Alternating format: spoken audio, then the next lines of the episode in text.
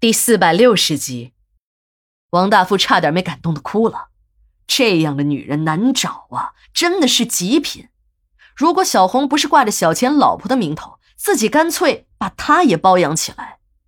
可小钱是自己的亲信，一直给自己办事儿都非常的卖力气。自己在背后偷偷的睡人家的老婆，已经是很过分的事情了。如果再把人家老婆明火执仗的抢过来，那也太有点说不过去了。尤其是在除掉自己老丈人的计划实施上，人家小钱那是立了头功的。他已经从胡家大别墅里得到了可靠的消息，自己从人肉团中精选出来的那些人肉炸弹已经取得了初步的工作成绩。让胡德利这个老狐狸中了招不说，胡德利长了大疮的事儿，自己的丈母娘也知道了。王大富清楚的很，自己的丈母娘金枝儿那是格格出身，是最要脸面的人。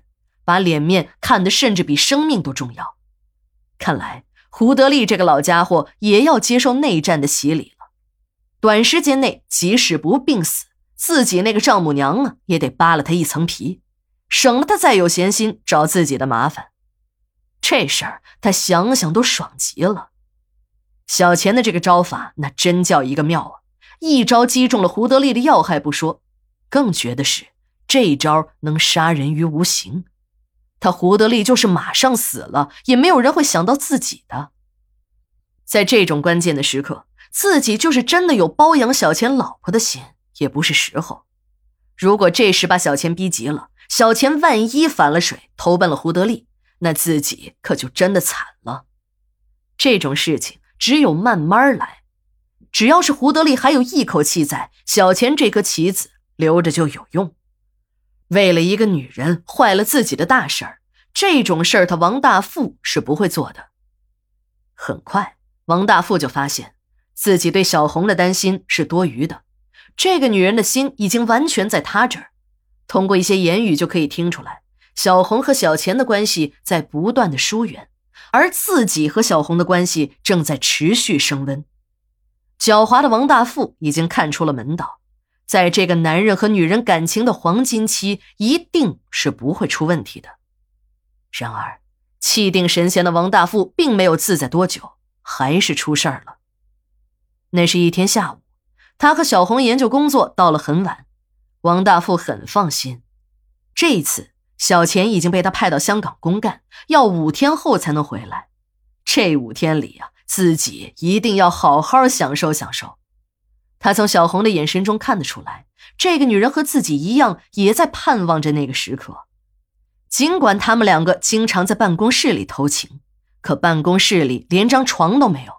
想到这事儿，王大富的气就不打一处来。都是自己的那个傻女人小芝，把办公室里的那张进口大床送给了门卫老头，害得自己和小红偷情时，不是在沙发上，就是在办公桌边儿沙发对于两个人来说实在是太窄小了点儿，一个不小心，两个人便会双双滚落在地板上。办公桌是宽敞，可只能是让小红趴在桌子边上，自己在后面进行。这种事儿啊，一次两次的还会有些新鲜感，时间长了，两个人都觉得累。尤其是王大富，已经一把年纪，不再年轻了，每次办完事情后都会很劳累。想找个地方休息一下都没有。小钱这出了差啊，两个人便解放了，那种四九年的感觉让两人兴奋无比。但王大富还是非常的小心，他先一个人在东山国际酒店开了一间房，为了避人耳目，他没有开总统套房，而是低调的开了一间普通间。而小红呢，则以汇报工作为由后进入酒店，这样也便不会引起任何人的怀疑。为了绝对的安全，王大富还以召开秘密会议为由，指示保安部关掉了酒店的监控录像。虽然服务人员很贴心的在王大富的房间里准备了一桌酒菜，可王大富和小红没有一点心思吃啊。王大富知道，虽然自己一直认为已经和这个女人上了床，可真的要是较起真儿来，两个人一直在办公室里，还真的没有上过床。人们都把男女之事称为“床地之欢”，把这个“床”字儿放在了第一位，可见床在其中的重要性。两个人迅速的进入了角色，在宽大柔软的床上赤裸的缠绕在了一起。